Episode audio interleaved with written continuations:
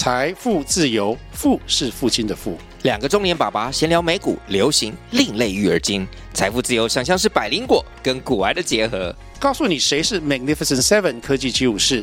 你该买瘦瘦比双巨头吗？从马斯克到泰勒斯，从华尔街到好莱坞，我们都追得上。新的一年听新的 Podcast，让我们一起财富自由。富是父亲的富哦。那现在技术已经可以做到多种资金把它融合起来，它就越来越像人，甚至它以后可能会变成是超人，嗯、因为它的这个处理能力可能会随着晶片的进步，它会一直一直往前走。据说、传说、听说、谣传、耳闻，天哪，我的世界怎么都是这种讯息啊？您收到过假讯息吗？资讯爆炸的年代，各种真真假假的讯息，我们怎么样才能够聪明不受骗？欢迎收听新闻真假掰，假讯息拜拜。我是黄兆辉，这里是由台湾事实查核教育基金会所制作的 Podcast 节目。Hello，大家好，我是兆辉，欢迎来到新闻真假掰。今天来到现场要陪伴我们一起提升资讯媒体素养的好朋友是中央大学资工系的教授蔡宗翰，宗翰老师好。赵辉好，各位听众大家好。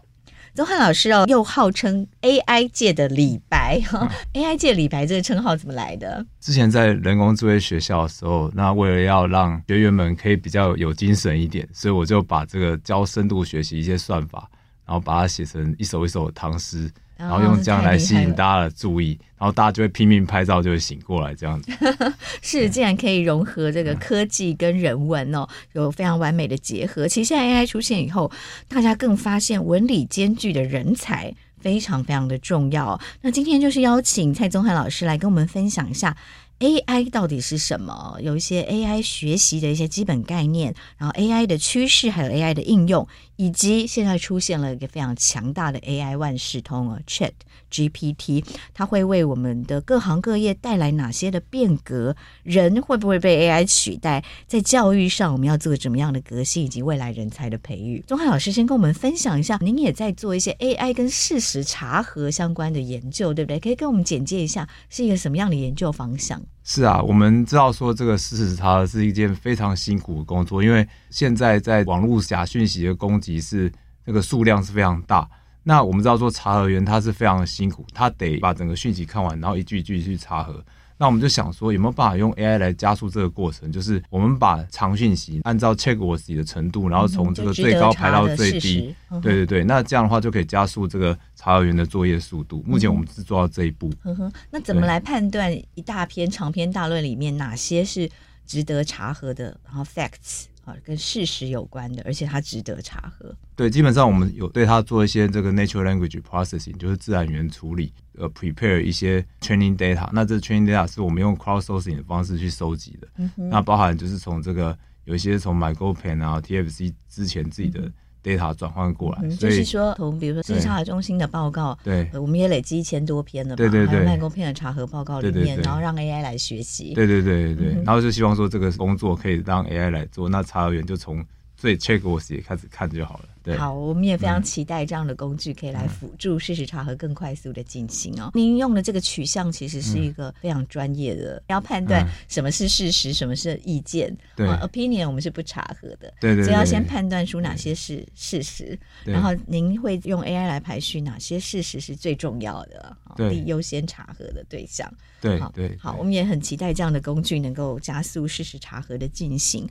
那接下来想回来谈谈 AI 的基本概念哦。对，AI 其实。您说它就是可以帮人做事的机器嘛？对不对？是啊，是啊。那到底 AI 有哪几种学习方式？因为我们知道 AI，大家都觉得哇，AI 学习能力好强哦，人是不是要被取代了？那 AI 到底怎么学习的？AI 其实只有三种这个最基本的学习方式，大家认为是比较可以落地的。那其他可能还有一些比较创新的，都还在试验中。所以我觉得一般大众知道这三种就可以了。嗯，好，所以第一种的话叫做监督式学习，对对对，有点像是我们在教小朋友。在认猫狗，嗯，好，那小朋友年纪还小的时候，我们就把他带到街上去，跟他讲说，哎、欸，这是狗狗，然后这是猫猫。看了大概几十个 case 以后，那可能碰到这个一只长得比较高的狗，他自己也没看到，可是他也知道这是狗。嗯下一次看到有一只颜色不太一样的猫，它也知道这是猫，这就是所谓的泛化能力。嗯、那其实 AI 也有这种泛化能力，嗯、尤其是这种深度学习的模型，层数越多，它的泛化能力就越强。嗯、泛化能力，所以简单说，是不是假设我们今天要听声音来辨别鸟？哦，我知道国外其实已经有这样的 AI 应用了。对对对，对，就是以前我也很佩服一些这个很会赏鸟的同学朋友，一起爬山，他就会说：“哎，现在是什么鸟在叫？”是是是，耳朵非常的敏锐，而且要记得哦。是是是，那现在 AI 其实就可以做得到，对不对？所以假设我们走在森林里，假设我们手上带一个，它假设是一个 App，对，它就可以听到一个声音，它就会告诉你这是什么鸟。它是怎么做到？它就是利用这种监督式学习吗？是的，就是说，假设我们去一个固定的地点，嗯，哦，比如说我们说台北市。对，或是台北市的公园，是。那我们只要去事先收集好台北市公园里面比较可能出现的鸟类的种类，假设总共有十五种，嗯，那我们把这十五种的鸟类，我们分别去录它的声音，每种鸟类录个五百段，嗯，那我们就把这五百段乘上十五，那就可以有七千五百种声音，然后我们就拿去训练这个 AI，然后它就会产生一个模型。所以我们要先告诉 AI 说，我们要做标注嘛，对对，根据不同的鸟的声音来分类。假设好了，我们不要十五种这么复杂。假设我们三种哈，就是麻雀、孔雀、黑鸟，好，这三种。假设我们要来让 AI 辨识这三种声音，我们就把它各录五百段，对，然后告诉 AI 说，哎，这五百段是麻雀，嗯，这五百段是孔雀，这五百段是黑鸟，把它做了一些分类跟标签之后，对对，AI 就可以学习这不同的三种鸟类各自的音色、音质这些，对不对？对对对，嗯，然后它就可以听到鸟叫，它就会分辨说。现在叫的到底是这三种的其中哪一种？对对对，如果来的鸟是其中一种，它就会知道是哪一种这样子。嗯，是。所以监督式学习其实是需要教它，是需要标签分类，然后做好标签。是的，是的。是，所以我们以前的好像就有很多说后面会有大量的什么血汗的标注工人智慧这样。对，对就是这个道理。标签好。对对对，来教 AI，所以其实 AI 的这种监督式学习并不是全部，对不对？现在有更厉害，不用帮他标签的。事实上，有一种情境，它是很难去事先帮他做标签的。比方说，我们现在黄老师啊，或是各位听众，可能你们手机二零二零里面有累积了五千张照片，那这五千张照片要去整理也是很头痛。对，然后要我去标签，那，那我怎么可能有这个时间？对对对对，而且你做的事情可能每一年每一年有不一样。那这时候呢，有一种 AI 的学习方式叫做非监督式学习。嗯，那它就可以把这些照片把它拿去分堆。嗯，那它分堆的方式其实就是它把像的分在一堆，嗯，然后不像分在不同堆。AI 你不用帮它标注标签，它自己会去看那个相似度来分类。对对对，然后这个相似度呢，现在已经有很多很成熟的算法。他会去做这件事情，所以这个我们一般人不用去管这个。嗯，对，所以他最后就可以把它分成一堆一堆一堆。人的标注的这个功能也不需要了，在这种非监督式学习里面，AI 它会根据相似程度自己分类。其实这两个使用情境不太一样。嗯，非监督比较像是你有一大堆资料，你要先拿来做一个初步的整理。嗯，那你先用这个，但你如果要很精准的，你还是要监督式。嗯，对对对。嗯，是，所以非监督式的这种不用标签，是让 AI 先从大量的资料里面去用相似程度来大概先粗分一下。嗯，然后人类介入以后，用监督式标签的方式，让它更精确。对对对，比如说我刚刚那五千张照片，比如说我心中想可能是。十五个不同种类，心中就想把它乘以二，然后它就变成三十堆，然后三十堆分完以后，我如果看到两堆里面其实都是同样东西，我就可以把它合并，那最后可能得到一个二十五堆的结果。是，所以有这种监督式学习跟非监督式学习，就 AI 其实也可以，就是你还没有给它资料，它都已经可以根据相似的程度自己来分类了。是的，是是，所以这两种学习方式还有吗？还有一种叫做强化式学习。嗯，强化式学习，对，听起来更厉害。嗯。那强化式学习，它其实就是我们有时候很难，就是一步一步去教 AI 做什么事情。那比如说，我们要教 AI 怎么样去玩超级马里奥，我们知道说超级马里奥它过关可以得到一个分数，对不对？那它中间到底是做了哪些往左往右，然后往上跳往下跳？这个有时候我们很难一步一步去教他说，你要过关要做哪些动作，因为我们可能过一关就有做五百个动作。那五百个动作要去标注的话，这个工程非常的大。类似这种类型的话，就可以用强化式学习。也就是说，做完一系列的事情，一系列的动作以后，然后我们再给他一个评价，一个分数，嗯，然后让他去决定他要不要修正。这就好像是我们在带学生的时候，那我们发现说，这位学生他考了十次数学的考卷，然后他都可以考到八九十分，那表示说他这个学习方法应该不太需要调整。反观就是另外一位可能都考这个三四十分，那这样的话可能他的这个学习方法就要做调整。就是类似这样的一个做法，嗯哼，就是你最后给他一个分数，然后 AI 就会自己修正，他去修正这样子。哦，以您考卷的这个比喻来说，嗯，他只得到四十分，嗯，他要有标准答案，他才知道他错哪里吧？嗯，这个是在调整他的学习方法之类的。嗯，那如果在马里奥的话，他可能就是如果一直拼命跳，然后他得到了很低分的话，嗯，他下次再玩的时候，他可能就减少他跳的动作。哦，这样是是是，就是他自我修正，然后去尝试一个得到分数比较高分的，然后他就知道这样是对的。AI 不用吃饭，不用睡觉嘛，对不对？所以他可以不断的尝试，对不对？所以在这种强化式学习里面，只要定好一个给分函数，然后你要给他一个环境，是，然后他在里面一直玩，一直玩，他慢慢就会越来越厉害。嗯，所以就是说，像之前那个 AlphaGo，是就是对，就是跟人类的棋王下围棋，对对，他可以赢了人类的棋王了。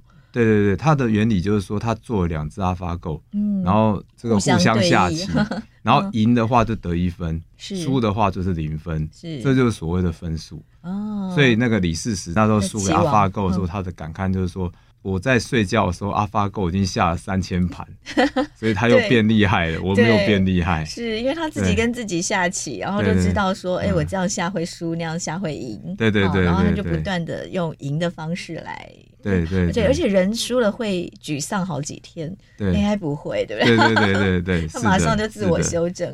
对，所以我们从 AI 身上也可以学习到一点这个挫折忍耐度，然后赶快调整自己的心态，马上再重新出发。嗯嗯，对，是的，是。所以这个 AI 现在已经有这种需要人来标注的监督式学习，还有它自动会分类的非监督式学习，以及你只要给它一个分数的这样的模型的设计。然后它会自动修正的强化式学习，是的，哇哦，这个 AI 真的是越来越厉害了。所以现在 AI 发展的趋势大概是有哪些层面？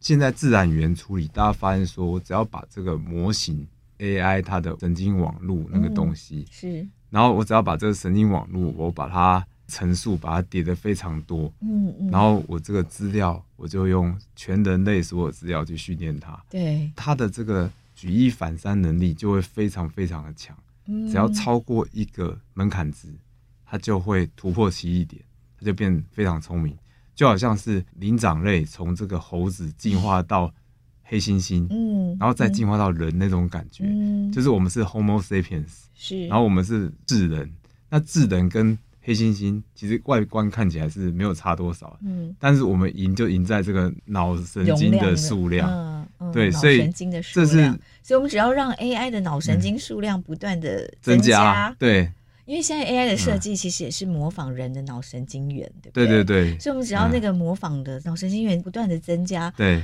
就 AI 是真的可以比人更聪明。有可能，因为现在的流行这个 ChatGPT，它可能已经有十几岁的智力了，嗯、然后还有人叫他去考那个各科考试，其实法律好像也可以考了。糟糕，我是法律系毕业，其实我自己也觉得很多法律工作 真的很有可能被 AI 取代。我帮他去读了大量的判决，对，好判例，然后他研究了大量的法条。我们现在还可以说，因为我们有独立思考判断的能力。嗯不晓得 AI 未来 的发展会不会很快也具备这样的能力？它在法律上有些应用，它已经可以帮这个律师先写好一个初稿参考的，对对对，然后律师只要花一点点时间去修正那些初稿就好了。所以基本上这个语言模型的应用是很多，尤其当一个语言模型它已经不只是。十倍，他写出来的句子比人还顺的时候，因为他阅读太多的文本了，世界上没有一个人读的比他多。是我们刚刚在录音前，我们还在说，现在国内很多记者啊，他也甚至已经尝试用 Chat GPT 来写稿了。你把一些资料给他，然后他就可以写出一篇很不错的稿子来了。对对对，是我今天采访您，我也试着用 Chat GPT 拟了一份那个采访大纲，然后我发现哇，他写的很顺诶，因为我以前在电视台当主管的时候，我改我们同仁的稿子，很多看起来中文能力比不少记者都好像好了。哎，ChatGPT 它可以改错，您知道吗？您可以丢一篇同人完成的新闻，然后请 ChatGPT 说哪边有错字，它是可以给你挑出来的。嗯，对，嗯，哦，所以它也可以取代掉很多编辑的工作。对对对，然后这 ChatGPT 最神奇就是说，它是一个自然语言处理的模型，然后它是用生成式 AI 做的。嗯，就是说我们刚介绍的这个监督式、非监督式、强化式。这都是属于这种预测式的 AI。是预测式 AI，就是说我现在有个问题，我希望你帮我预测结果。可是生成式它不一样，它是生成内容，嗯，所以它生成的是语言，它生成的是图画，它生成的是音乐，直接生成生成东西出来，所以生成的效果会比预测它的应用面更广，它更可以迁入到。我们的工作流程里面去，嗯，所以现在很多人会担心自己被 AI 取代，是是是，尤其是这些坐办公室的是最危险的。嗯、就是说，当你的能力，等一下我们也会谈，就是说，当你的能力如果没有超过 AI 的时候，这个位置就可有可无了。因为如果有一个比你更厉害的人，他就可以用那个 AI 来取代你。那他的战力增加变成十倍，他的 income 变成十倍，但是其他被 AI 取代掉的人，他们就变成失业。对，这确实是一个在人才上面非常值得大家讨论的议题哦。其实恐惧也没用，应该是说，那我们怎么样好好的善用 AI 哈？对对对对，是好。那个我们稍后来谈这个，我们怎么培养自己的能力。我们现在谈谈 AI 的应用上面啊，有哪些？您刚刚已经提到了提高生产力啊。其实刚才在那个方法面上面，我还可以补充一下，就是现在的 AI 呢，他们所基于的算法都是深度学习。是。那深度学习的话，就是他看各种资讯，只要你可以转成这个所谓的张量，它其实后面处理的方式都是 deep learning 的这个 neural network。嗯。嗯嗯，那所以现在 AI 可以做到同时有这个视觉。然后听觉跟文字理解能力串接在一起，嗯，嗯，那所以它就可以变成，假设我们要做个机器人在路上走，然后他可以陪伴这个老人家，可以观察老人家的眼色，然后看看老人家是注意力不集中，然后他可以这个陪老人家唱歌，然后老人家。唱不下去，他可以跟着唱，嗯，哦，那这个在我书里面有提到一个纳丁机器人，嗯，那他就可以做到这件事情。哇哦，对，所以现在的技术都已经可以做到，所以这个叫做多模态学习，因为一种资讯叫做一种模态，嗯，那以前都是文字归文字，然后声音归声音，然后图像归图像，那这样分开来做，其实是因为技术不及。那现在技术已经可以做到多种资金把它融合起来，它就越来越像人，甚至它以后可能会变成是超人，因为对它的这个处理能力可能会随着硬体晶片的进步，它会一直一直往前走。嗯，一边听觉得呃，这个科技的未来真的很多想象的空间，但是另外一方面也真的开始紧张起来，那人还剩下什么？哈，不过这个我们待会再来谈，我们先继续来听听您谈 AI 到底现在有多厉害。那另外一个我觉得要去注意的就是。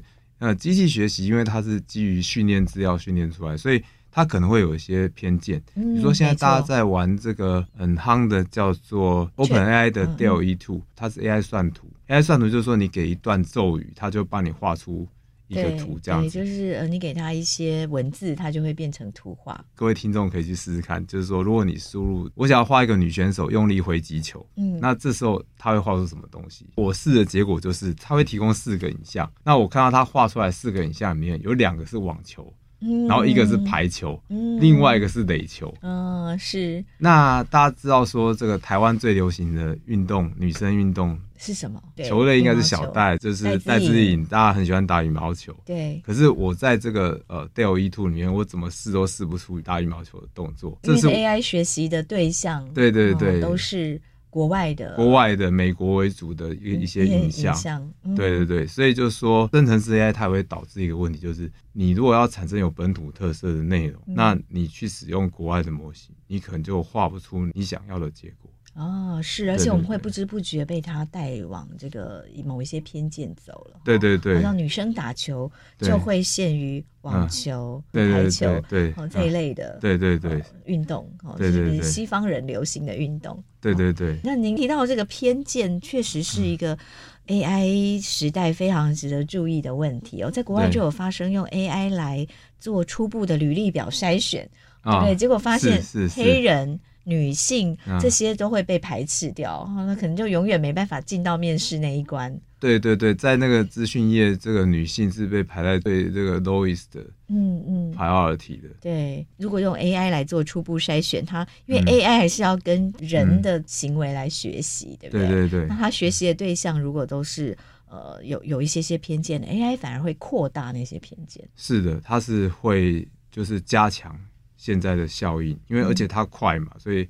你会大部分时间你不会选择再去 check 一下，嗯，因为你假设你每天收到一百个履历，这热门职位是很可能的，对，那你根本就没有时间细看，那你可能就选名校，然后这个男性，然后什么，对，结果越来越偏向这个，因为你这些资料还会再丢回去重新训练你的模型，所以你模型就接受到越来越多。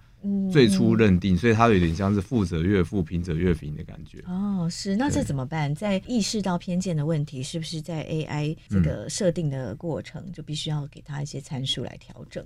这个其实，在决定训练资料的时候，就要去做这件事情。我们前面讲那个分堆嘛，对，你其实可以去 check 你进来资料的 diversity，哦，是不是够多元？为 AI 资料训练的时候，就要先意识到说可能有偏见。嗯所以在给他资料的时候，就要先注意一下多元性。对对对，是是，您这是非常好的提醒哦。那大家也要特别特别留意，当我们在使用 AI 软体的时候，对，会不会陷入这样的偏见里面？刚刚您提到 AI 现在的一些训练的方法，大型语言模型、自然语言处理、生成式 AI 非常红啊，然后强化式学习、多样态学习，还有偏见的问题。那现在在 AI 的这样发展下，有哪些应用的层面？然后它已经被用在哪些方面？哦、应用化就是第一个，它会增强这个劳动力。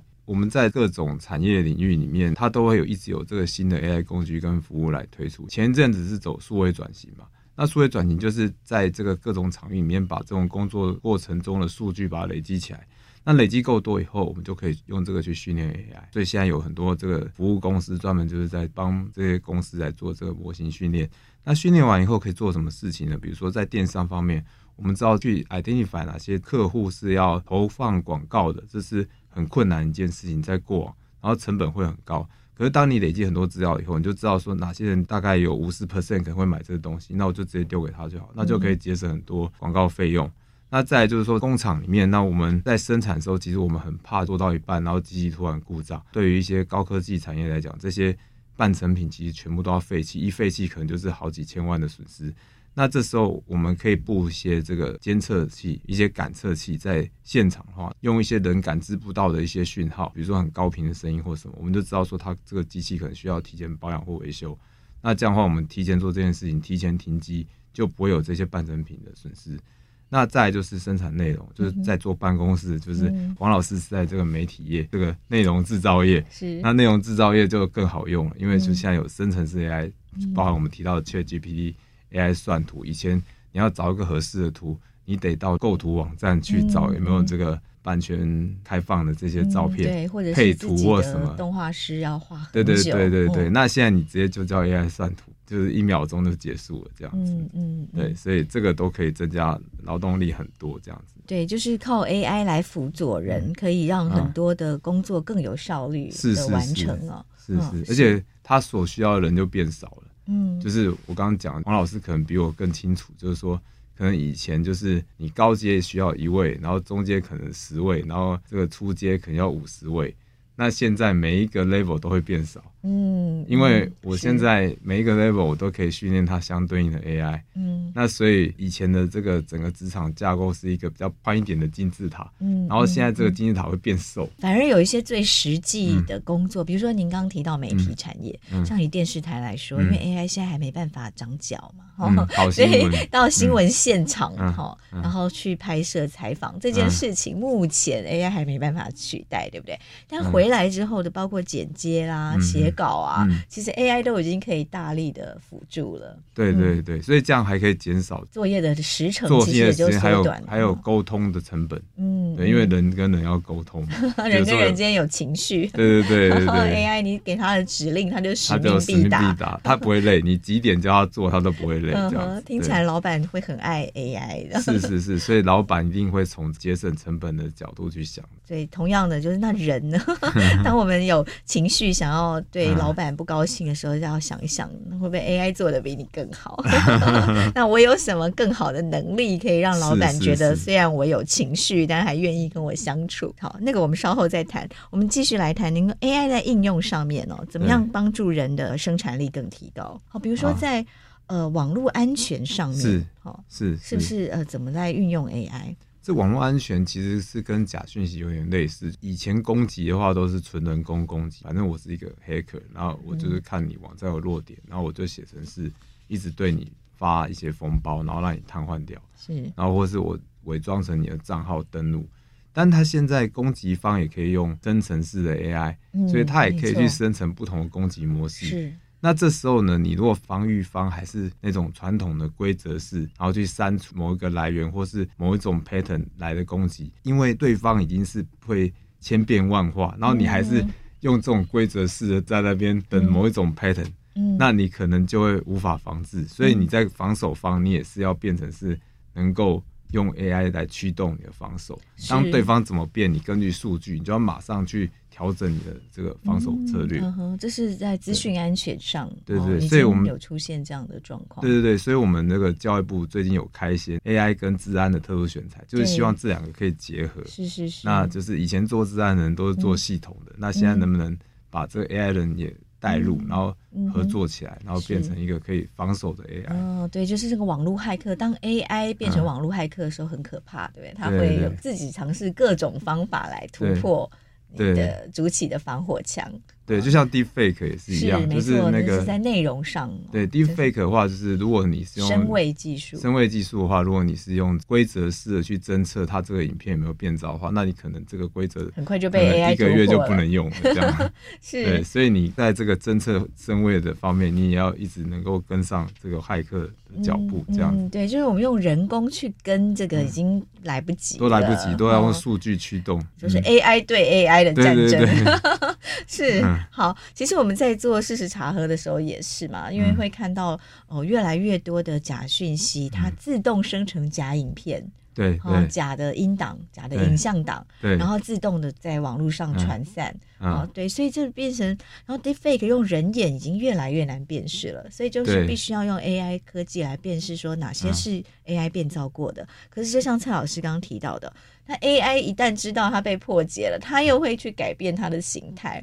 对，那你用人眼，你永远追不上它的速度，所以你必须要用 AI 来对 AI，这是一个 super power 对 super power 的对决，军备竞赛。对，然后突然想到那个电影《那复仇者联盟》，然后那个好人跟坏人阵营的能力都不断不断的要越来越强，然后不断不断有更厉害的 superhero 出现。这题听起来是有点可怕，所以这个科技伦理啊，也是一个非常需要重视的议题，对不对？对对对，在 AI 发展的时候，就必须给它设定一些规范。是的，这个我觉得法律是非常重要的。用 AI 去盈利之前，还是有一些道德操守的防线是必须要守住的。对，因为人可能还有良心、良知、哦、信仰啊，对对，然后理念。可是 AI 是一个科技，它没有。对对对，如果让它自己不断不断的发展。也不晓得，不过这超过人类控制会不会？不，这个应该是不会，因为 AI 其实它目前还是一个工具，它是一个被动性。现在比较怕是被有恶意的人，人或是群体，嗯，然后来控制这样的东西。一般这个良善的人或是团体，我们会自己有一个界限。嗯，我们会知道说不能超过这个界限，对。但是他们是没有下限的，他们什么事情都可以做得出来。对，就是我们其实看那个科幻电影里面，就是会有一些科学家他突然利益熏心哈，或者是有一些反社会的倾向，是或者是一些政治人物，对，或者是企业家，他可能突然就是有一些疯狂的想法的时候，就会把科技导引到一些很可怕的方向。对对对。对，所以科技伦理的问题真的是呃，大家必须要赶快来加强哦，怎么样设立一些发展的规范？那我们再来回来讲 AI 的应用。对，其实元宇宙大家在讲 Metaverse，里面 AI 其实非常不可或缺的角色，对不对？对，因为以前大家进去的元宇宙，基本上里面那些角色有分两种，一种是人，人就是有玩家在现实世界里面做一些事情，然后对应到那个角色，他就会做一些事情。那里面以前有一些 non-person character，就是 NPC。NPC 就是由电脑控制的角色，嗯嗯、那这些电脑控制角色都是很死板的，就是借由规则来驱动他做什么事情。那以后 AI 如果进去的话，这些角色不管是他的样貌生者，或是他讲话的内容，这些全部都是由 AI 驱动，他的行为都可以跟你互动，你就会觉得他。更像人。如果以现在 ChatGPT 给大家的经验程度，嗯，那以后你就会觉得更像人。那我觉得会造成另外一个社会问题。嗯，说明有人就觉得我在这个元宇宙就不要出来了。哦，嗯，因为元宇宙其实已经可以得到你真实世界里面的人际互动，嗯，甚至更好。因为我前天还看到网友有 PO，就是用 AI 生成的虚拟婚纱照，哦，他说这样就不用结婚了。然后那会不会有人就在这个元宇宙里面办虚拟，哦，跟这个 NPC 办？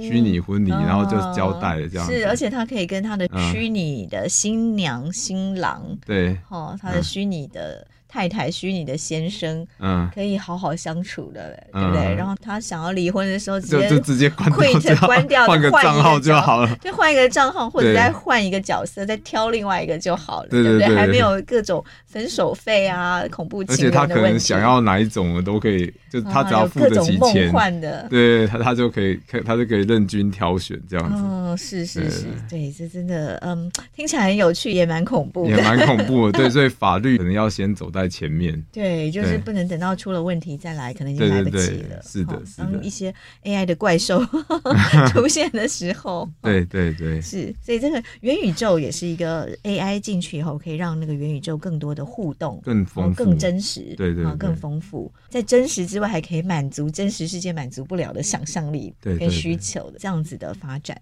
是，所以元宇宙是一个这样的数位环境的 AI。那另外，其实 AI 啊，像您刚刚有提到，AI 在创意内容上，它已经可以呃有音乐，对，作词作曲，然后呃画画。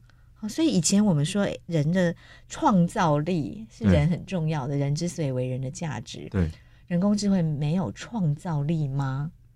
呃，目前其实他会参照他看过的这些。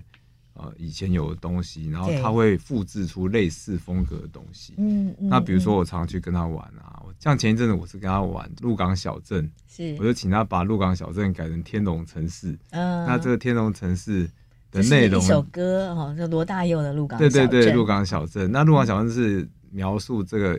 大概一九八零年代的北漂族的心声是，那现在的北漂族有另外一种心声，嗯嗯，所以我就把现在北漂族的心声跟这个 ChatGPT AI 好好的聊一聊，聊完以后我就丢给他鹿港小镇的歌词，然后请他把这个歌词就是做一个代换，罗大佑创作的鹿港小镇的风格，对，来写一首现代版的天龙城市，天龙城市，对。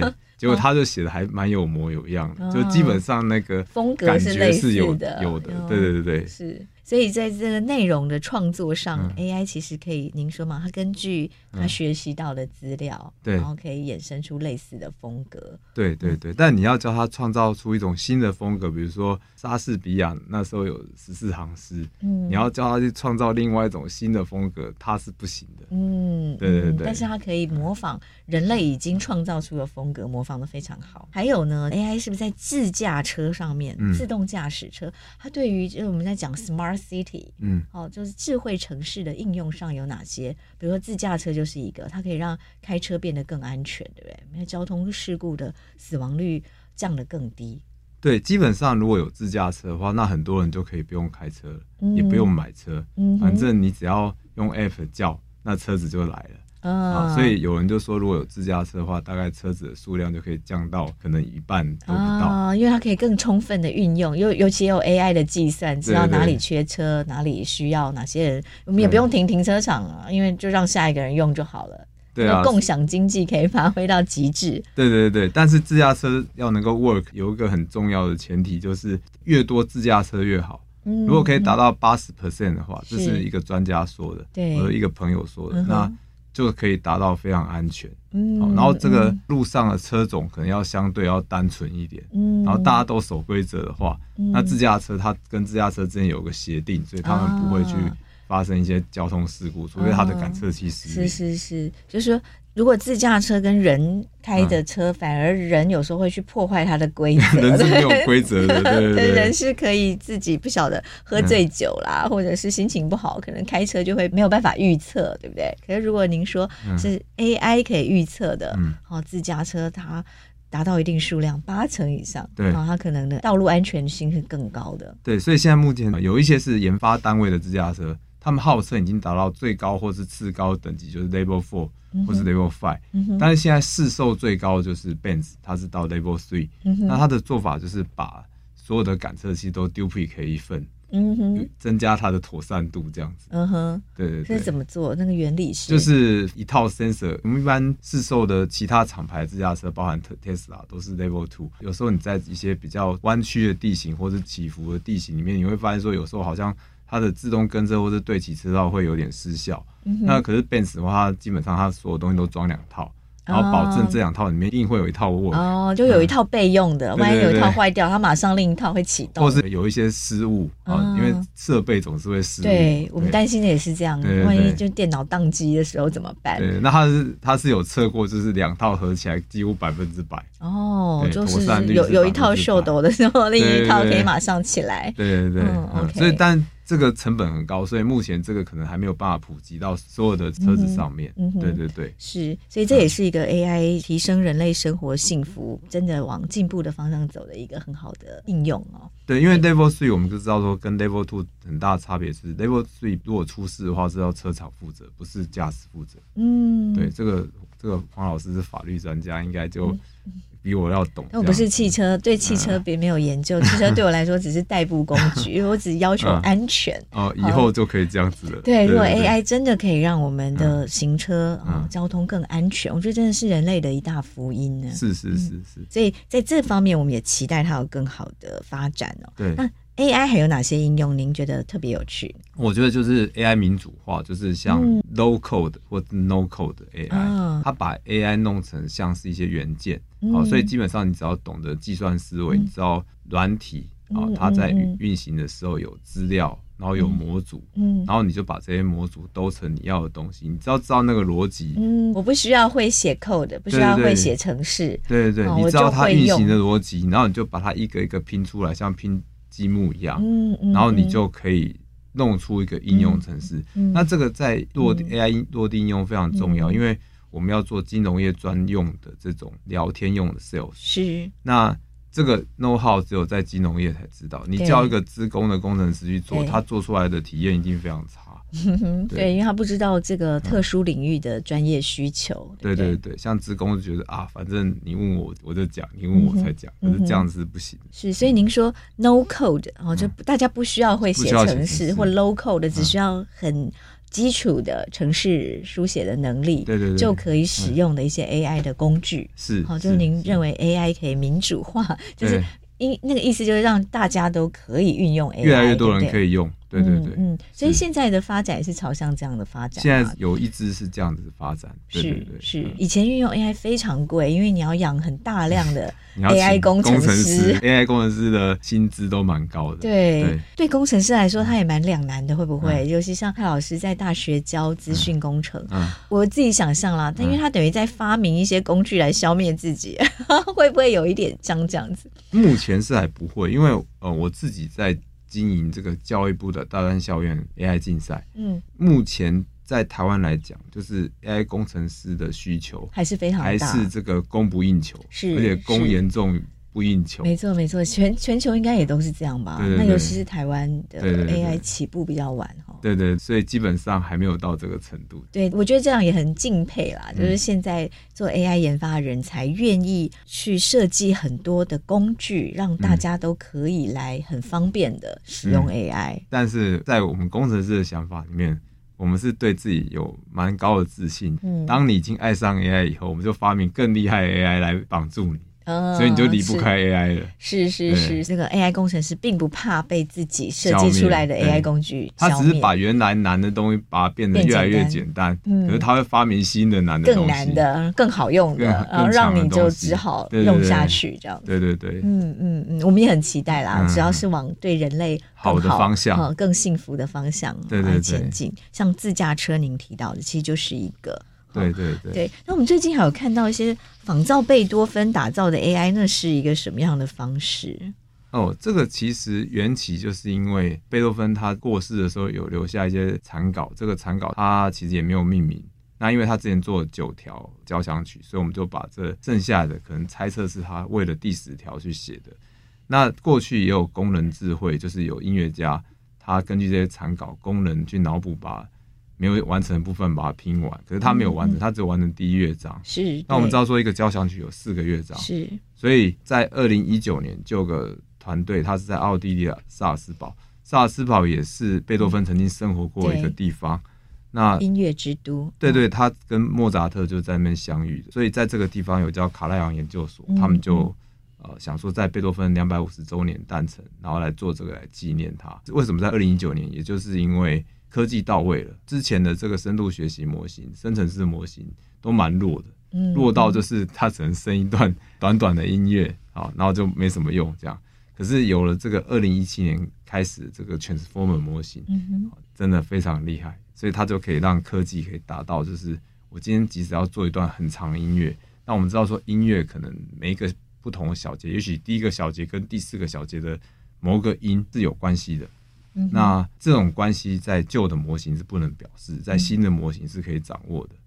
所以当然也是随着 AI 模型的复杂度，它的泛化能力增强，所以它就可以做这样复杂的事情。嗯哼，所以它就是可以模仿贝多芬去把整条交响曲给做出来。嗯，那做出来的方法就是它是按照一些法则，比如说它是模仿贝多芬。是。好，那基本上我们在训练这个 AI 的时候，我们是好像在训练一个音乐家一样。嗯。我们先训练这个 AI 呢，先去听这个贝多芬当代的乐曲。嗯，所以还不是马上给他贝多芬。因为贝多芬他听贝多芬当代所有的所有的乐曲。创作，这原因有两个，一个是如果只听贝多芬那九条，嗯，你就要会做交响曲，实在太难了，因为训练资料不够，嗯嗯。啊，所以当时这个卡拉扬他们先让他去训练他做一般的乐曲，是而且是当代的，是，因为你贝多芬同时代的，对对，你拿现代的。去训练他，那他可能做出来就是现代的风格，对。对对，所以是先拿贝多芬当时那个年代的所有的嗯。呃乐曲，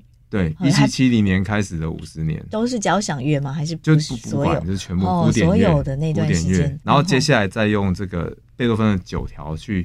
加强训练它，就是变成是贝多芬交响曲的风格。嗯，所以他们是用这种方式。哦，那其实跟人类学习音乐也蛮像的，对不对？对对对。然后先是大量的听到当代所有的音乐，然后再强化贝多芬的，嗯，再形成自己的风格。嗯，对，是当时是用这样的方式就可以完成贝多芬没有完成的乐曲。对对对，但是人类在这中间还是要去介入，嗯，因为这个机器是很会产生 candidate。是，如果大家有玩雅婷的音乐生成，嗯，大家就知道说，哎，雅婷它也可以帮你 generate 一些音乐，嗯，可是你要教它完整 generate 一首歌，然后马上可以拿去卖，我觉得这个可能性很低，嗯，可能你会觉得说有些段落要调整什么的，嗯嗯，那其实，在贝多芬第十号这个案子里面，他们也是就是叫 AI 去产生一段针对每个小节或是每一个乐句，嗯，然后去产生一些 candidate。嗯，然后贝多芬音乐专家去帮每一个地方去挑选最好的 candidate，是，然后最后把它整个连接起来，所以这个整体的风格还是人去决定的。嗯、是，照您刚刚说，在贝多芬的这个案例里面，啊、他是创作了很多作品出来，然后人来帮他挑选。他是在每一个，比如说他四个小节，四个小节，嗯，他都有产产生很多很多的 candidate，对，所以你每四个小节都有五十个可以选。对，然后人来帮他选，说最适合的。然后人就一段一段选，看谁这一段选完以后，然后接下来他再生五十个，然后你再选这五十个里面，然后哪一个最好，然后这样一直挑下去。是是是，人跟 AI 机器的协作哈，对对，这其实也是一个期待最完美的方式。所以他是神队友，他不是要来取代你。对，是他让音乐家可以变得更厉害。对对对，嗯，然后。创作更快速哈，对对对，对，但他没有办法取代音乐家真正的专业，没有办法。这个这个模式听起来非常的可行啊，非常的呃适合接下来的这个音乐发展的方向，对不对？接下来就可能会发生作曲就平民化，就是说，也许这个黄老师你想要作曲，或是我想要作曲。我想要做一首歌给朋友，那我就可以做一首特别的生日快乐歌。对，即使我本来没有办法作词作曲的能力的人，我可以借由 AI 也可以创作出一首听起来还不错的对音乐。可能还是没办法跟这个周杰伦比，但是可能有周杰伦的呃七六七成，嗯啊，这样我们就满意了。这样是是是，这个就可以量身打造了。对对对。嗯分享了 AI 在音乐创作上，我们曾经帮贝多芬完成了他没有完成的乐章。对，那另外 AI 在文史研究上面其实也有一些贡献，对不对？是什么样的应用方式？过去在做文史研究，其实是一个很劳心劳力的事情，你就要要么就是自己要有非常异于常人的能力，那你要自己能够博观群书，然后而且能够 summarize，是就是而且能够总结出一些规律。对，啊，要不然就是你有一群庞大的助理群，然后愿意帮你去收集那些嗯原本的材料。是，那但是现在这个工作可以由 AI 来帮忙，那 AI 就可以帮你读这些原始的材料，嗯、然后帮你整理出来像这个表格的东西，那大家就可以从这个表格去解读。好，所以这个历史学家或是文学专家。嗯他的这个角色变成是去解读 AI 消化以后的结果。哦，就是 AI，你给他一个主题，它、嗯、可以从大量的文本里面帮你去摘要相关的文，哦，相关的论述，然后让人来做参考，是这样吗？对，这是从我自己的经验来，因为我这几年在这个 Digital Humanities，是、嗯、就是数位人文这个领域，我有一些成果这样子。因为我本身是一个资讯学家，我没有这个来自呃文学或是史学界的这个学生资源，所以我就是把这个 AI 当做我的研究助理。那比如说，我把这个明朝历史总共一千六百万字，二十万个段落，然后我请这个 AI 帮我分析每个段落，它是不是属于军事事件。然后我把每个段落的位置全部都定义出来，嗯，然后我去分析这个军事事件的这个发展，是啊，那我也有一系列这个成果，这样子，嗯、是是是，所以您非常的善用 AI 哦，不是真的是对人类知识的研究者是一大福音，对不对？呃，对，因为人的时间有限，你就算一天二十四小时，扣除吃饭睡觉，每天。每个分钟都在读书，对，你也不可能赢过 AI。对，以前不太可能做这么大尺度，这么大。以前就是可能你都要做明朝的话，你就是做一个皇帝，然后或是一个地方，是明代江南什么研究。嗯，嗯，但是我是做不分领域，明朝两百七十六年全部一起研究。嗯，嗯，是是是，那这只有靠 AI 才行。所以他就可以帮您先收集资料，然后您来消化、分析、解读。对对对，是。那其实同样的，在文案上面，AI 也是有非常强大的功能，对不对？那像这个 AI，它最近有个很厉害的模型叫做 ChatGPT，它是一个呃 OpenAI 发展的一种文字接容器。对，我必须要澄清一下，你不要因为它叫 Chat。GPT 你就觉得它是聊天机器人，那可能就太低估他了。他其实是一个很有潜力的年轻人，年轻助理。你可以，他刚开始懂的东西有限，可能就像一个刚毕业的大学生。但如果你好好教他的话，他是可以帮你做很多事情。哦，现在大家都说 ChatGPT 是聊天机器人，您觉得我们不应该这样定义它，对不对？对对对，因为它有个 short-term memory，有一个 long-term memory。long-term memory 是 OpenAI 原先训练它的，那 short memory 是我们可以训练它的，哦、就是你在跟他对话的时候，你是可以去教他。嗯，那比如说我今天如果是自己要当一个电商货品要上架，那上架其实最麻烦就是你要写文案。是，那这时候我做过的实验，我就直接把 Uniqlo 的这个某一个标准的商品介绍，嗯，那个商品介绍是很死板的，看起来根本没有吸引力。那我就把那个商品的这个 back。我把它丢进 ChatGPT，然后我就要根据这个温暖的冬季风格去写一个对三十岁的年轻女性行销的文案，他就把它糊里糊涂的把它写出来，而且写的非常好，写得比原本的广告商的台词更好。对对对，然后就可以直接上架。你可能本来一天只能上二十五个货品，但是你现在可以上说不定五百个货品。哇哦，对，所以在文案的撰写上，这个 ChatGPT 生成式的 AI 其实也非常的好用。那这个生成式 AI 哦，嗯、您刚刚已经提到了这么多的应用的方式哦，嗯，已经正在改变我们的生活了，对不对？那在教育上，我们可以怎么因应？跟显然是需要一些革新的。嗯、对，第一个我觉得很重要，就是可能以前有人觉得说，反正我只要会有一个专业，然后我把这个专业做好了，嗯，其他我跟人沟通就不重要了。是，尤其是工程师界有非常严重的这个问题。是，那可是现在。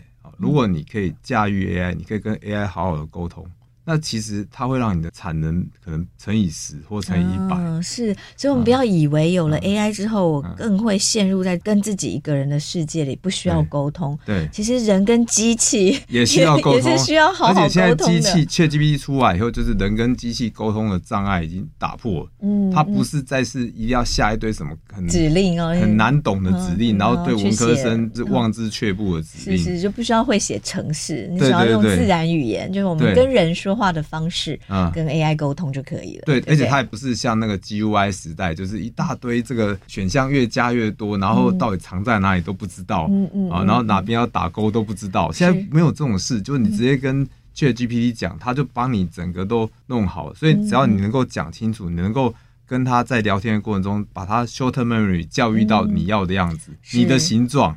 好，然后他都可以帮你做事，所以我觉得就是学会沟通，学会撰写精准的提示，语言能力非常非常的重要。是，没错，就是要给 AI 清楚的指令，然后我们要很清楚我的需求到底是什么，然后我怎么表达我的需求。对对对，你不能说哦，就帮我做一首诗。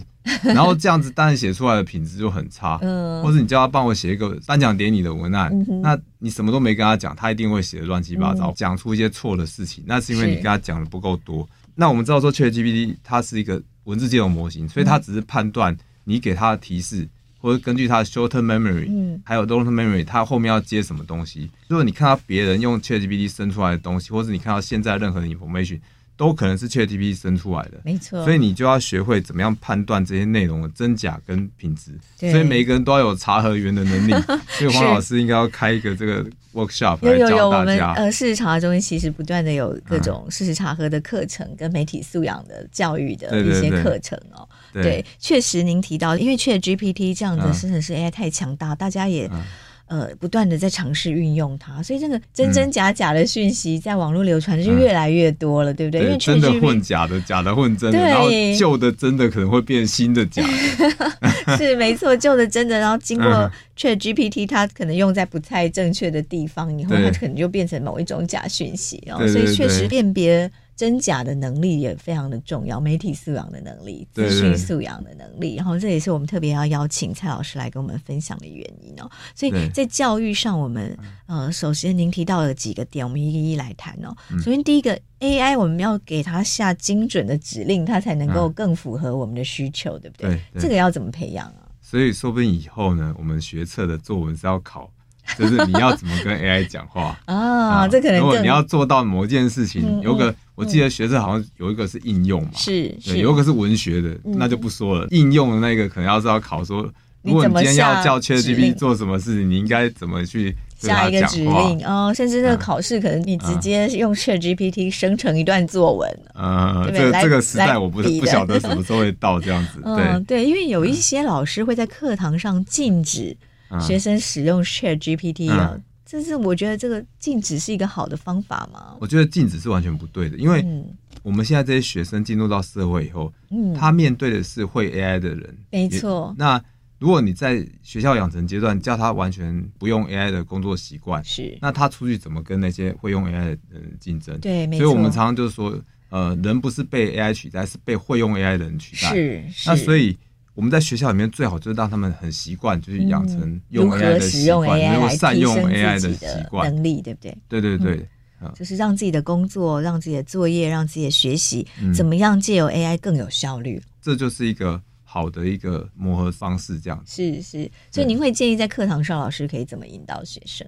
比如说，你今天可以抛出一个问题，然后叫学生去用 ChatGPT，然后去找答案，然后可能找出来。有对有错，你当场就可以教他们怎么样去判识或是查核这个 ChatGPT 生出来的答案的，看是哪些地方是需要修正的。那大家就知道说这个东西是不能够完全相信它的。嗯嗯，嗯对，嗯对，所以如何学会运用 AI 是未来教育很重要的重点。嗯、是是是，而且这个是在学校教育里面就要养成。所以在教育方面呢，您看有哪些提醒？就是我觉得逻辑能力还有查证能力都是很重要。嗯对，逻辑能力。比如说像 ChatGPT，它现在生出一小段一小段的，你要怎么样把它组织成一个有系统的东西？这个就是你的逻辑能力。嗯，你不要就是说 ChatGPT 帮你把每一小段都生得很好，可是你自己把它全部接起来就是乱七八糟。所以逻辑能力，然后辨别真假的独立的思考能力，而且你要逻辑能力好，你才能够驾驭不同的 AI 去帮你组成一件有意义的事情。嗯，是因为有各种 AI 工具哦，有文字生成，有艺术生成，音乐。然后像刚才讲那个 No Code，每每一个元件它分别不同的事情，是那你也要有逻辑能力把它兜起来。嗯，嗯，就是要善用各种 AI 工具，也是需要逻辑能力的。所以你现在变成有点像一个专案经理的程度，嗯、有一堆这个小帮手在做事情，你要把他们组织起来。嗯，等于每一个人其实就很轻易的可以有一堆助理来帮你做事情。对对对。嗯、但是在这个同时，就是说你的专业能力要超过这些 AI 啊，你才不会被他骗了，对不对？而且你才能够当指挥官，你才能够让 他们服气啊。因为你因为有了 AI，然后结果你的自己能力弱到不行，他产生的东西你都觉得是对的。嗯、那这样出来的东西就会很烂。是，所以您这也是很重要的提醒哦。因为有一些年轻人可能会觉得说，那我现在就躺平算了，好，反正 AI 已经这么强大了，以后什么都靠 AI。对，好，但是你要怎么驾驭它，你必须要有自己的专业。哦、呃，您刚刚有提到一个很重要的重点哦，人其实不是被 AI 取代，是被比你更会用 AI 的人而取代，对不对？对。现在有哪些工作很有可能会被 AI 呃取代？所以大家要自己提升自己的能力。嗯，其实我觉得每个行业其实，尤其是坐办公室跟这个 physical 的动作比较没有关系的，嗯、可能都蛮有危险。嗯，嗯像是办公室的这个行政人员，嗯嗯，那或者像呃保险的 sales，啊，客服啊，或者客服人员，嗯，然后或者是。记者也会消灭掉一些可能比较出街的，嗯，就是比如说什么体育新闻啦、嗯嗯、股市新闻啦，可能很多是比较机械式的，有一个固定 pattern、固定模式的写作格式，是可以被 AI 来大量的协助的。对对对，然后其实城市设计师也有可能，嗯、就是像那种你写的城市，大概每一个版本只是去改一下的，没有什么创造成分在里面的，嗯、这种以后。你只要写出来，那之后每天就是 AI 来做了。是，当这么多的工作都被 AI 可能取代的时候，嗯、那我们现在到底要怎么驾驭它？啊、呃，您刚刚有提到一些能力嘛，嗯、是呃逻辑思考啦、嗯、判别真假啦、独立思考的能力之外，嗯、那我们现在怎么样来培养自己的这些能力？我觉得还是要去找一个有兴趣的事情去钻研，而且要钻研的话，你要钻研就到非常的深入。嗯哼，所以现在就是专业能力是很重要。你不要变成读什么系，然后变成是一个半吊子。我建议各位，呃，如果是同学的话，你在选择科系的时候，一定要非常非常的审慎。你千万不要被什么校名、什么迷思所误导。嗯哼，就是说，你如果很确定，你就是要念这个系，嗯，你就是大胆的去跟你的家人去，嗯哼，要选系不选校，去解释、去说服，以后走这一行是你要。就是要有专业，你要专业，你的能力要超过 AI。AI，好，所以我建议就是说，以前讲梯形人就是专业，就是有个打得很深，然后有个跨领域的能力。对，那现在这个跨领域能力是更重要，因为你可能是你自己专业很强，然后你其他领域是跟 AI 合作，尤其是跨科技的这个能力是要有。以前讲梯形的，那这个专业。以前没有一个衡量的标准，现在有了，就是 AI。你，AI 你如果是文字方面的，你就要超过 ChatGPT。嗯，那你如果是这个画图方面，你就要超过 Midjourney。